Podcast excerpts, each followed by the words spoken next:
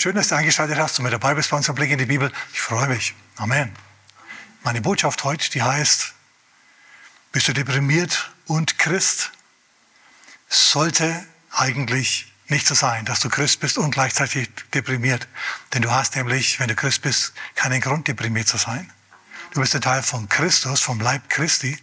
Und der Christus, der ist nicht deprimiert. Jesus, kannst du dir Jesus als deprimiert vorstellen? Jesus ist durch Täler gegangen, durch emotionale Anspannung. Ja, natürlich. Aber deprimiert auf Dauer, so als Lebenseinstellung, ein ständiger Ennui, kannst du vergessen, ist nicht der Fall. Wenn du ähm, an, so einer, an so einer Deprimiertheit leidest, Depression will ich nicht sagen, ja, sondern Deprimiertheit.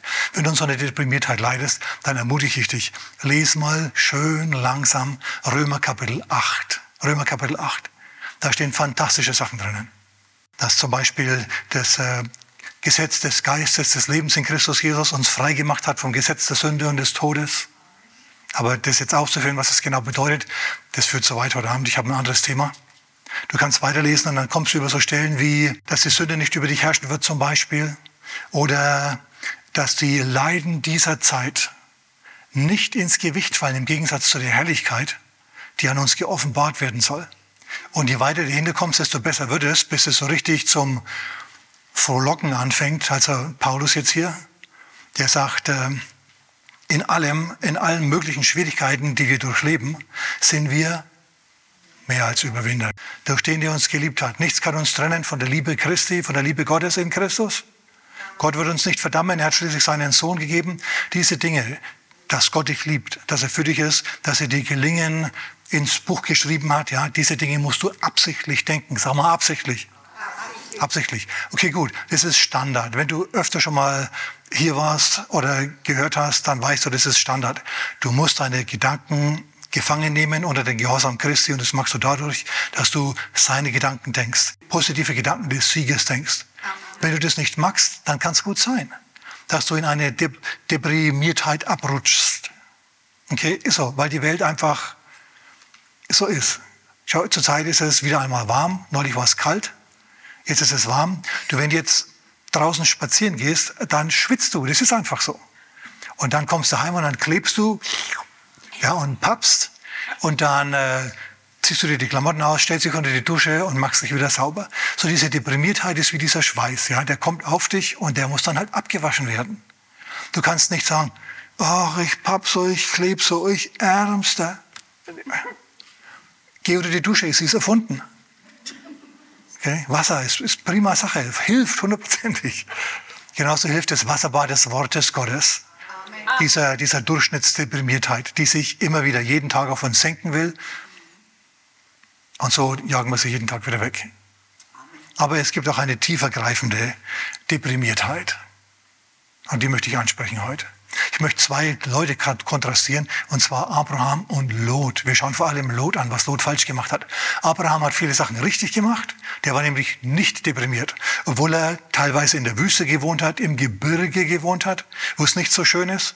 Im Gebirge Juda, wer war schon mal im Gebirge Juda? Also da ist wirklich nichts los.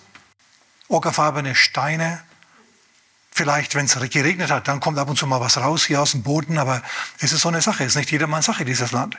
Unten allerdings am Jordan, da ist es schön grün. Das ist wohl richtig, aber das ist nicht überall. Jordan ist nicht überall, das ist nur ein Fluss. Okay, so unser Abraham, dem geht es immer gut, der ist immer gut drauf. Und dann haben wir Lot, seinen Neffen. Lot und Abraham, die leben zur selben Zeit. Abraham ist der Onkel von Lot, Lot ist der Neffe von Abraham. Sie kommen sogar zur selben Zeit nach Kanaan hinein. Alle beide. Aufgrund eines Wortes von Gott zieht Abraham ins gelobte Land und Lot zieht mit, sind verwandt. Und beide sind erfolgreiche Geschäftsleute, ihre Firmen wachsen, ihre Herden nehmen zu, bis zum Schluss sie deprimiert sind, weil Streit herrscht. Streit deprimiert, stimmt das? Und jetzt ist es soweit. Es herrscht Streit zwischen den beiden. Eigentlich nicht zwischen ihnen, sondern zwischen ihren Hirten. Zwischen dem Hirten von Abraham und dem Hirten, den Hirten von, äh, von Lot. Weil das Land einfach nicht genug hergibt für beide Herden. Die Herden sind zu groß. Und jetzt geht nicht Lot auf Abraham zu, sondern Abraham geht auf Lot zu. Das Problem ist Streit in der Firma. hm, wir sitzen zu eng aufeinander. Und jetzt geht Abraham auf Lot zu und sagt zu ihm, Lot, wir haben Streit, unsere Mitarbeiter haben Streit untereinander, wir müssen uns trennen. Manchmal ist Trennung nicht das Schlechteste. Wenn Streit herrscht, kann es gut sein, dass eine Trennung, man muss ja keine, man muss ja nicht zu Feinden werden, ja, aber eine Trennung ist dann nicht unbedingt das Verkehrteste. Das ist das, was Abraham hier seinem Neffen vorschlägt, um den Streit beizulegen. Manchmal ist eine räumliche Trennung in Ordnung, sagen wir Amen. Okay. Und, und Abraham steht da und sagt, Lot, such dir raus, wo du wohnen möchtest. Sie stehen auf einem hohen Berg, sehen das gelobte Land vor sich. Und Lot schaut, ja, und spät. Übrigens, wisst ihr, warum Indianer und auch Lot seinerzeit so gemacht haben? Wenn sie in die Ferne gespäht haben? Hat mir mein Vater erklärt. Weil sie so nichts gesehen hätten. Okay. Gibst du? Ist mir, ist mir hängen geblieben von damals. Also, Lot steht auf jeden Fall da und schaut ins Land hinaus und er denkt sich, hier auf dem Gebirge will ich nicht sein. Und dann sieht er unten die dampfenden grünen Weiden um ins im Jordantal, in der Jordanebene und die Städte der Ebene, Sodom, Gomorra, Zoar. Und er denkt sich, naja, die haben zwar einen Ruf, aber, aber die Geschäftsmöglichkeiten sind dort richtig gut. Und so sagt er, also wenn du nichts dagegen hast, dann nehme ich mir die Jordanaue. Dort, wo die Geschäfte gut laufen. Und Abraham sagt, also er schlug zunächst mal, weil das ist der gute Teil des Landes. Für ihn bleibt jetzt nur der sandige Teil und der steinige Teil über, wo entweder was wächst oder auch nicht. Lot hat dieses Problem da unten am, also das Wasserproblem und das Problem Grünes zu finden, unten am Fluss nicht. So Abraham schluckt und sagt, okay, gut. Und dann dampft Lot ab. Und dann kommt Gott zu, zu Abraham und sagt, Abraham, du denkst jetzt, der hat dich übervorteilt. Aber du und ich, wir sind Freunde, wir haben einen Bund. Heb das Auge auf und schau alles an. Jordan, Aue und das Gebirge. Das alles werde ich dir und deiner Familie zuwenden, sagt Gott. Weißt du, dass Gott dasselbe zu dir sagt? Wenn jemand dich abgelinkt hat, wenn jemand dich betrogen hat, noch dazu ein anderer Christ, oder wenn du, sehen wir es mal anders, wenn du eine, ein Geschäft gemacht hast und furchtbar drauf bezahlt hast, um des lieben Friedens willen, dann kommt Gott heute Abend zu dir und sagt, mach dir mal keinen Kopf. Du warst der Gute, ich werde dich dafür segnen. Amen. Denn die Sache ist nämlich die, Abraham ist glücklich und froh wie die Maus im Haferstroh, obwohl er im Gebirge ist, wo es nicht so schön ist. Er wohnt auf dem Land. Und Lot hingegen, der lebt in der Stadt. Aber Lot, wir wissen es ja schon, die Städte, in denen Lot wohnt und seine Firmen sind und wo seine Herden grasen, die gehen unter. Die sind im Untergang geweiht. Und da sehen wir schon mal einen der Gründe für, den, für, die, für die Deprimiertheit von Lot. Lot zieht jetzt da runter. Wegen des Geschäfts. Von Abraham sehen wir immer wieder, egal wo er hingezogen ist, er hat dort einen Altar gebaut und bei dem Altar hat er dann angebetet. In anderen Worten, er ist überall dort, wo er hingegangen ist, wo er gewohnt hat, an dem Ort ist er in eine lebendige Gemeinde gegangen. Und wenn es seine eigene war, die er selber gegründet hat mit einem eigenen Altar, wo er dann selber den Gott, den Herrn, den Gott Israels gepredigt hat. Israels noch nichts, erst Abraham. ja, aber ihr wisst, was ich meine. Seinen Gott. Er hat über Jahwe gepredigt. Ich kenne Jahwe. Von Angesicht zu Angesicht haben wir miteinander geredet. Der hat was zum Reden gehabt. Der hat was zum Predigen gehabt. Glaubst du das? Also ich habe mal lieben gern mal eine Predigt von Abraham angehört. Wenn es da heißt, er baute einen Altar, dann bedeutet das nichts anderes als, er hat einen Tempel gegründet, er hat eine Gemeinde gegründet, wo er gepredigt hat. So, wir sehen, dass Abraham ein lebendiges geistliches Leben hat. Von Lot lesen wir nichts dergleichen. Von Lot können wir sehen anhand von seinen Entscheidungen, von seinen Taten, weil Taten sprechen ja immer lauter als Worte, Amen. An seinen Taten sehen wir, dass Gott irgendwo nur zweite Geige gespielt hat. Ich sage da mal ein Geheimnis. Wenn Gott in deinem Leben zweite Geige spielt, dann kann es gut sein, dass du im Leben auch irgendwie zweite Geige spielst und nicht längst nicht so gesegnet bist wie der, der in schwierigen Umständen, in einem schwierigen Gelände, auf dem Land draußen, dem Land eine Existenz abbringt, aber mit Gott. Also dem wird es besser gehen als dir. Der wird mehr Frieden haben als du. Lass Gott erste Geige in deinem Leben spielen. Amen. Ein Psalm, lass mir, lass mir anfangen mit der Bibelstelle hier. Im Psalm 42, Vers 6, da heißt es, was bist du so betrübt in mir, meine Seele? Ich werde den Herrn noch preisen und mich freuen am Heil seines Angesichts. Das steht da. Und das sind Dinge, die denkt Abraham grundsätzlich und Lot eher, bei dem ist es anders. Bei ihm ist, die, ist das Umfeld, ist die Gruppe, mit der er zusammen ist, so übel, dass er ständig schlechte Laune schiebt, ständig deprimiert ist. Und ich lese euch das vor. Steht nämlich im 2. Petrusbrief, Kapitel 2, Vers 8. Gott hat die Städte Sodom und Gomorra, Vers 6, zur Asche gemacht, umgekehrt und verdammt und damit ein Beispiel gesetzt den Gottlosen, die hernachkommen würden. Und hat erlöst den gerechten Lot, welcher geplagt wurde von dem unzüchtigen Wandel der schändlichen Leute. Denn der Gerechte, der unter ihnen wohnte, musste alles sehen und hören und seine gerechte Seele von Tag zu Tag quälen durch ihre gesetzlosen Werke. Also der war deprimiert, und zwar jeden Tag, weil er ständig in einem Umfeld unterwegs war, das gottlos war, das äh, Gott abgelehnt hat.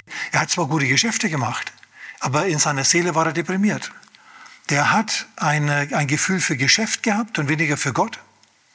Und Gott nennt ihn trotzdem einen Gerechten. Aber wir müssen dran denken, der Mann hat freiwillig so gelitten. Es hat ihn ja niemand gezwungen, nach Sodom zu ziehen. Und es ist jetzt ein Geheimnis für manche von uns. Dein Umfeld ist ein Problem. Du bist, du bist mit Leuten zusammen, du bist mit den falschen Leuten zusammen, gewohnheitsmäßig. Du bist ständig auf der Arbeit mit den falschen Kollegen zusammen. Es gibt auch bessere. Und im privaten Umfeld bist du auch mit Leuten zusammen, die dich deprimiert machen. Weil es gibt Leute, die machen dich deprimiert. Mit denen bist du zusammen und, und nach fünf Minuten musst du schon tief durchschnaufen. Es gibt andere, mit denen bist du zusammen und die erbauen dich, die bauen dich auf. Da bist du dann gern mit ihnen zusammen. Amen.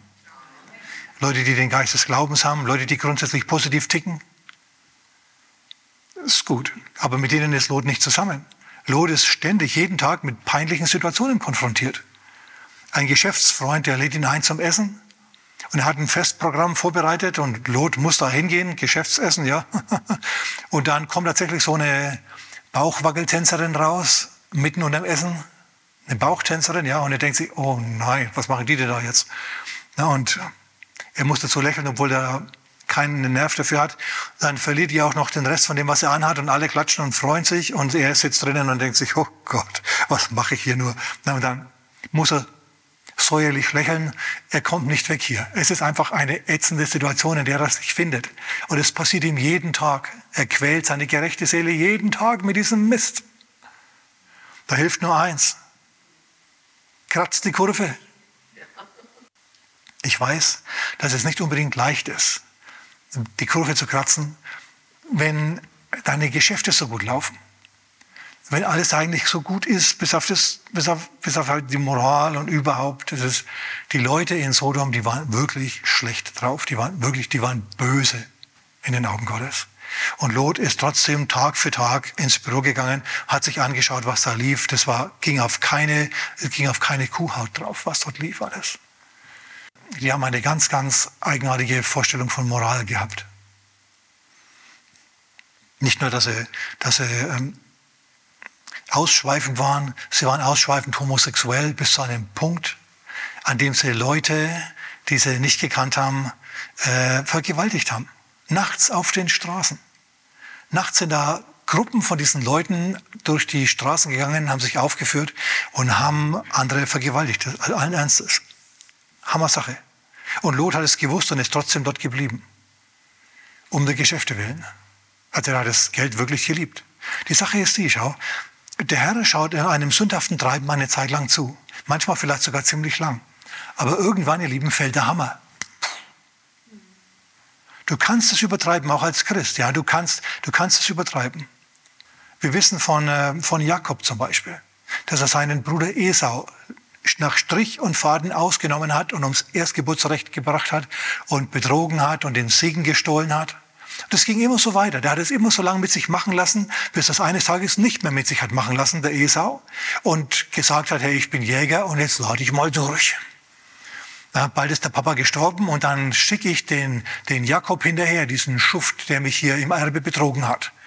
Dann musste dieser reiche Stinker Jakob musste dann fliehen. Plötzlich war alles, alles anders. Plötzlich hat er nicht mehr dieses Luxuskissen gehabt und die Seidenbettwäsche, die ihm die Mama geschenkt hat, sondern jetzt plötzlich war er auf der Flucht und ein Stein, ja, war sein Kopfkissen. Er hatte nichts mehr gehabt.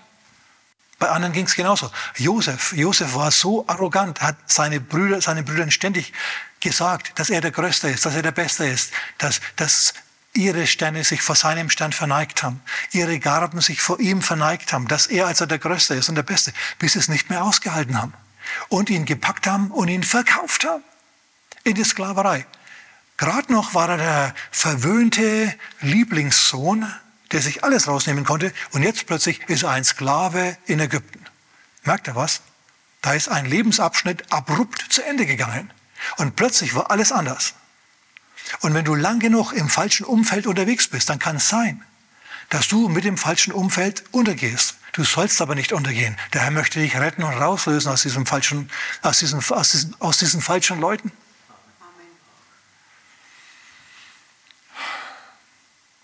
Judas auch. Judas ist auch so ein Beispiel. Judas, ein Apostel Christi, war gewohnheitsmäßig ein Dieb. Der Typ war ein Dieb. Der hatte die Kasse, der hat sich positioniert. Wisst ihr, solche Typen positionieren sich immer strategisch. Ne? Diebe positionieren sich an der Kasse. Was habe ich neulich gelesen? Ein, habe ich ein Lied gehört.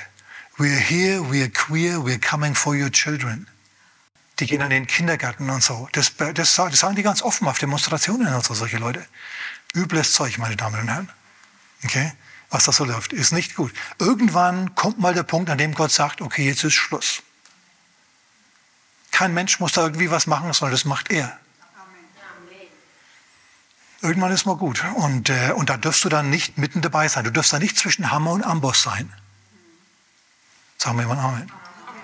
Aber unser, unser, unser Lot ist jetzt genau da. Der ist im falschen, im, der ist im falschen Film unterwegs. Er ist gerecht und er quält seine gerechte Seele mit den ganzen Ausschweifungen, die er jeden Tag sehen muss. Er weiß, wie die Leute drauf sind. Und eines Tages kommen zwei Männer an.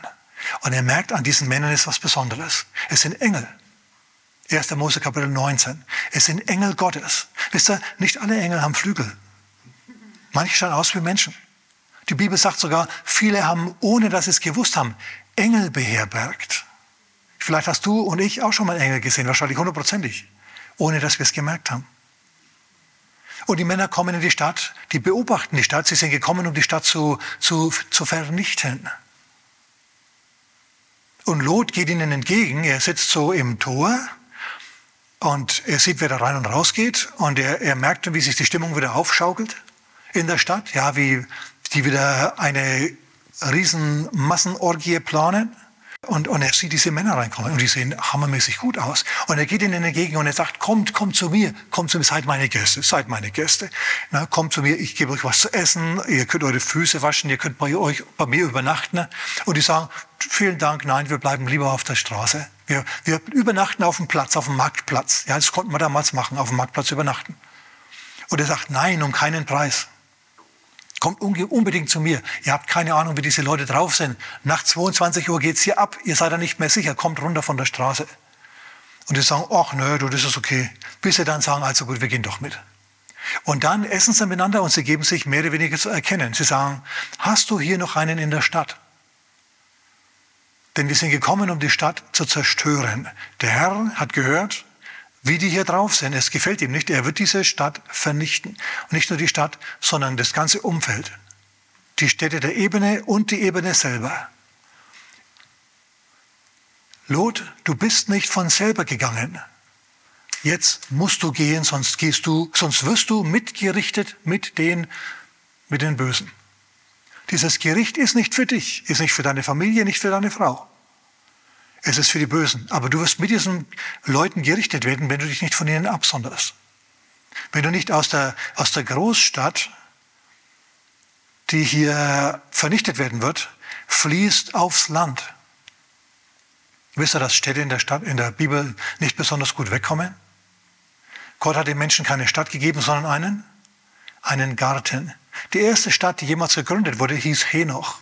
Die hat einen Mann namens Kain gegründet. Kain kennen wir. Die nächste Stadt, Babylon. auch nicht so gut gewesen. Nächste Stadt, Sodom. Äh, nicht so gut.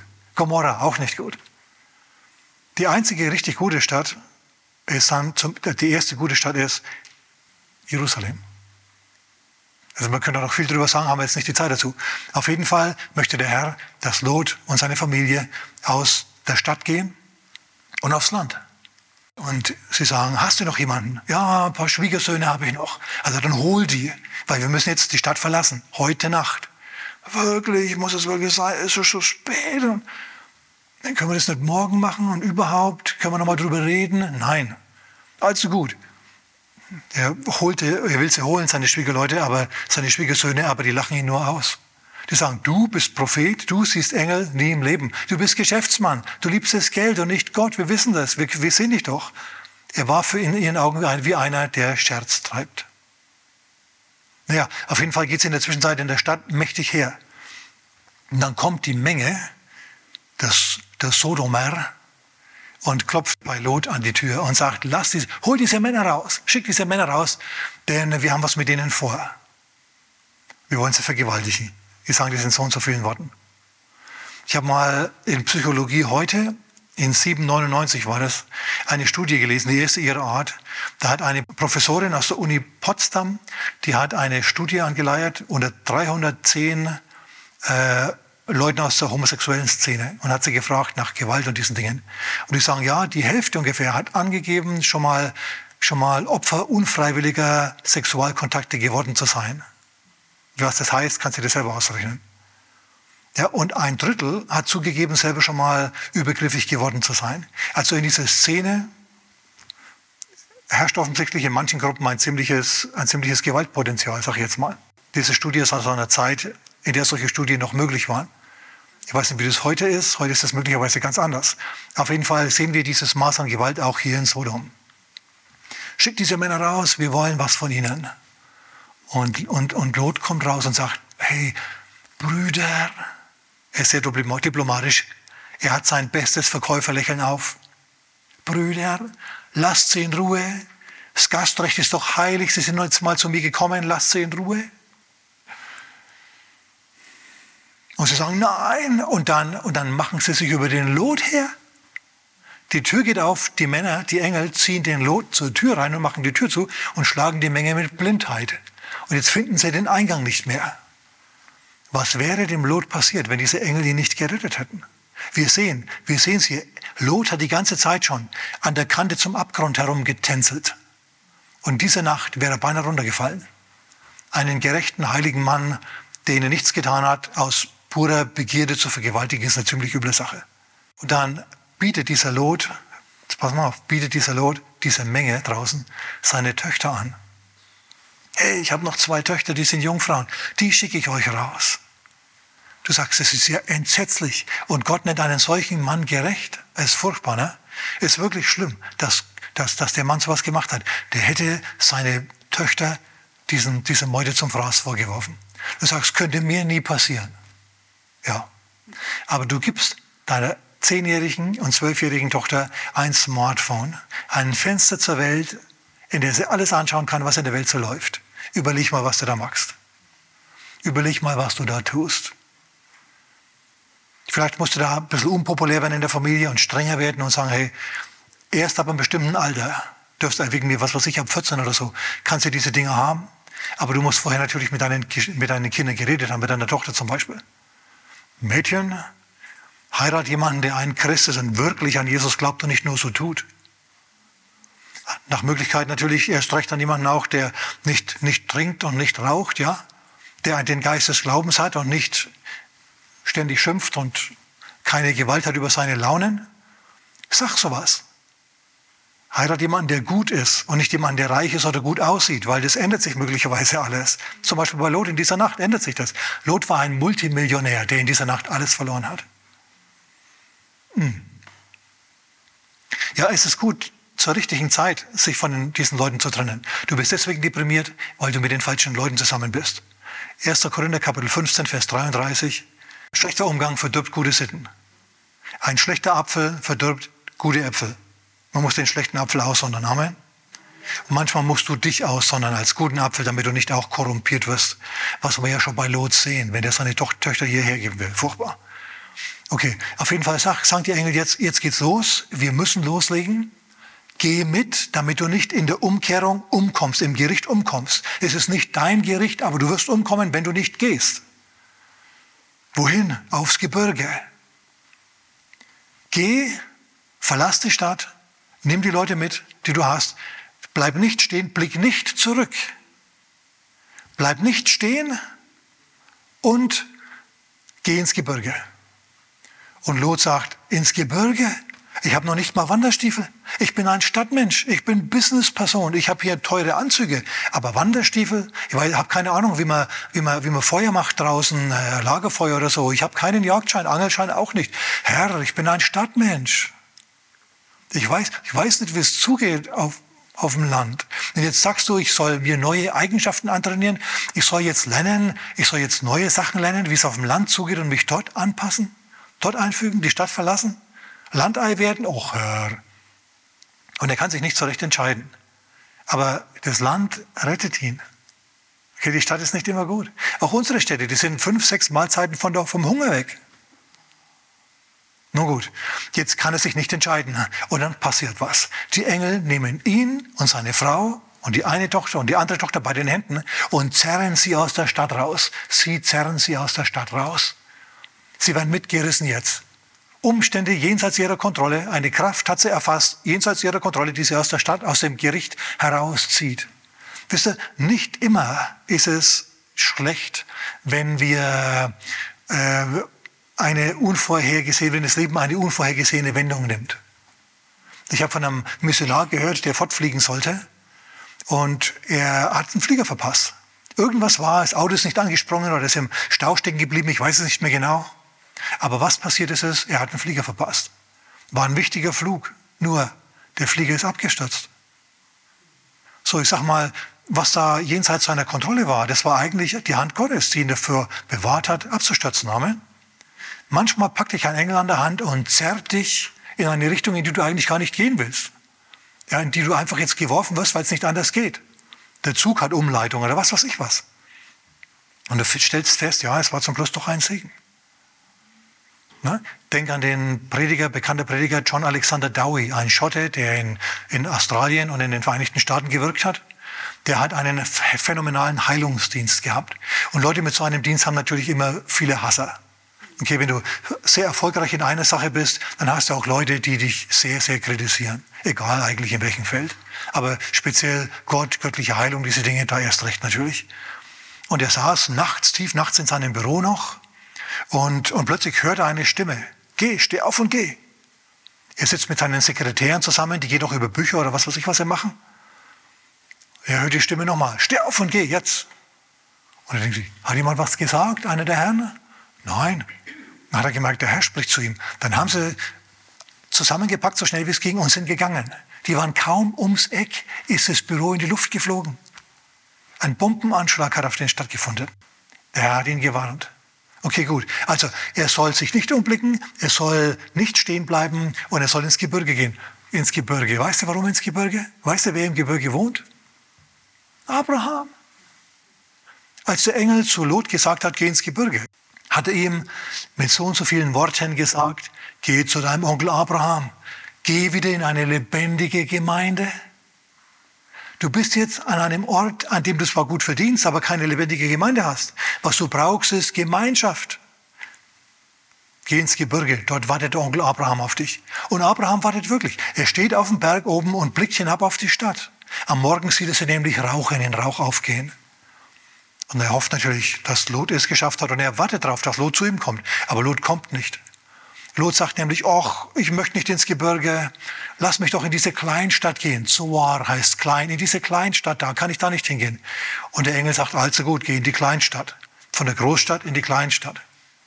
Aber er traut auch dort hm, der Sache nicht, ja, vielleicht geht die ja auch unter, kommt auch unter die Flammen. Er geht dann tatsächlich ins Gebirge und zieht sich in eine Höhle zurück. Aber so weit sind wir noch nicht. Also er soll sich nicht umschauen und unbedingt die Ebene durchqueren, so schnell wie es geht, und ins Gebirge gehen. Dorthin, wo die Christen sind, gehen. Geh dorthin, wo die Christen sind, die an die Bibel glauben, die den Geist des Glaubens haben. Dort ist dein Ort. Aber, aber, aber die ganzen Konten, die Schließfächer mit dem Geschmeide drinnen, die ganzen Aktiendepots, das ist alles in der Bank, das muss ich jetzt alles zurücklassen. Ja, alles. Und die Grundstücke und die Villa und alles und, und das Swimmingpool und überhaupt. Geht jetzt heute Nacht alles unter, geht alles unter. Oh Mann. Und die Frau von Lot, die hält es nicht aus. Die Engel ziehen sie nach vorne, aber sie dreht sich um. Und es heißt tatsächlich, und sie wurde zur Salzsäule. Es ist jetzt nicht so, dass die buchstäblich sich in eine Salzsäule verwandelt hätte, in Salz verwandelt hätte. Fleisch und Bein sich in Salz verwandelt hätten. Es war kein schöpferisches Wunder. Nein, was da passiert ist, ist vielmehr die göttlichen Bomben, die darunter sind und die Stadt zerstört haben. Die haben einen Haufen Salz und so weiter äh, spritzen lassen. Geh mal ins Tod, ans Tote Meer, da siehst du das. Na, und das hat die, dieses heiße Zeug, das hat die einfach angeklatscht und dann ist er festgeklebt und erstarrt und gestorben. Lots Frau ist, in einem, ist einem, in einem Gericht gestorben, das nicht ihr Gericht war. Ist tragisch. Tragisch. Und warum? Weil sie nach hinten geblickt hat und nicht nach vorne. Schau unbedingt grundsätzlich immer nach vorne, egal wie schlimm es ist. Egal was passiert ist, schau nach vorn. Gott hat für dich eine bessere Zukunft. Gott ist vorne, der Engel zieht dich nach vorne. Vergiss das Leben da hinten. Aber der Verlust, der ist so groß. Ja, na und? Du hast Gott und das ist das Einzige, was zählt. Das ist das, was wichtig ist. Mit Gott hast du immer eine Zukunft. Und diese Frau, die ist zur Salzsäure geworden. Wir könnten auch sagen, sie ist total verbittert, weil sie zurückgeblickt hat und dort ist sie dann erstarrt erstarr du nicht mit dem Blick nach hinten in deiner Bitterkeit, sondern lass die Vergangenheit los und sag, hey, mein Erlöser lebt. Ich habe zwar jetzt alles verlassen und alles verloren, aber mein Erlöser lebt trotzdem und geh weiter mit. Der Engel, der bringt dich dann schon in Sicherheit. Amen. Sie gehen auch durch die, durch die, durch die Felder und durch die Wiesen. Und sie bleiben nicht stehen. Manchmal musst du auch einen bestimmten Wirtschaftszweig lassen, okay? Und woanders hingehen und wirklich vollkommen neu anfangen, woanders. Das ist in Ordnung, das gibt's und es ist bei manchen von uns dran. Ich weiß nicht, natürlich nicht für alle, aber für manche, zu denen ich spreche, ist es dran. Der Herr erwartet von dir, dass du dieses Umfeld, in dem du bist, verlässt. Vielleicht arbeitest du in einem Stripclub oder so. Dann bist du definitiv unter den falschen Leuten. Und die Bude wird sowieso demnächst dicht gemacht. Okay? Geh richtig mit Jesus und fang ein richtiges Leben mit ihm an. Schließ dich einer lebendigen Gemeinde an. Amen. Wenn du sagst, bei mir in der Gegend gibt es sowas nicht, ja, gibt es ja immer noch die Online-Kirche. Amen. Okay. Und so gehen sie jetzt also, so gehen sie ins Gebirge hinauf und dort sind sie dann gerettet. Sie überleben. Aber bei den Töchtern ist es jetzt so, denen geht es WLAN aus. Sie sind abgeschnitten von der Welt. Und da sehen wir, dass die Moral Sodoms bereits von ihnen Besitz ergriffen hat. Die denken wirklich, wir haben kein WLAN mehr, das bedeutet, die Welt ist untergegangen. Es gibt jetzt niemanden mehr außer uns. Es gibt keine Männer mehr, gibt, gibt nichts mehr. Also die schauen zum, zum, zum, zur Höhle raus und sehen die dampfenden Gluthaufen von Sodom und Gomorra und sie sagen, ja, ist alles vorbei, gibt keine Männer mehr. Und dann pass auf, was passiert. Dann missbrauchen diese Töchter den Vater es ist nicht so, dass der Vater die Töchter missbraucht, sondern der, die Töchter missbrauchen den Vater und werden schwanger von ihm. Oh Mann. Also es gibt so Sachen. Es gibt wirklich üble Familienkonstellationen. Ich denke gerade an einen berühmten Hollywood-Schauspieler, Jack Nicholson. Wer kennt ihn? Dem sein Vater ist auch sein Großvater. Es ist trotzdem was aus ihm geworden. Ich kenne einen, einen extrem erfolgreichen Prediger, einen Pastor, der, der, der Predigten hält, die von Millionen angeschaut werden. Schwarzamerikaner. Hammerprediger. Der hat eine der erfolgreichsten und größten Gemeinden, schnellst wachsendsten Gemeinden der Vereinigten Staaten gehabt vor 20, 25 Jahren. Kommt seine Tochter heim mit 12, 13 und sagt, Papa, ich bin schwanger.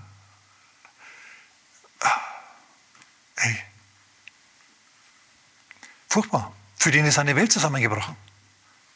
Was jetzt? Gut, jetzt ist 20 Jahre später. Diese Tochter hat sich in der Zwischenzeit bekehrt, geht mit Jesus, ist junge Mutter geworden, ja, richtig, aber geht jetzt wirklich mit Jesus und jetzt predigt die auch. Und auch ihre Predigten werden teilweise eine Million Mal ein Stück aufgerufen. Okay? Auf YouTube. Hab nachgeschaut. Also für mich ist sie jetzt nichts, aber, aber der Vater eh schon eher, ja. Muss ich sagen. Hammer Preachers. So, jetzt pass auf. Nur weil die Familie mal wirklich Mist gebaut hat, weil's, weil, die, weil sie wirklich durch Katastrophe Phasen vielleicht jetzt geht, heißt nicht, dass das das Ende ist, für immer und alle Zeit.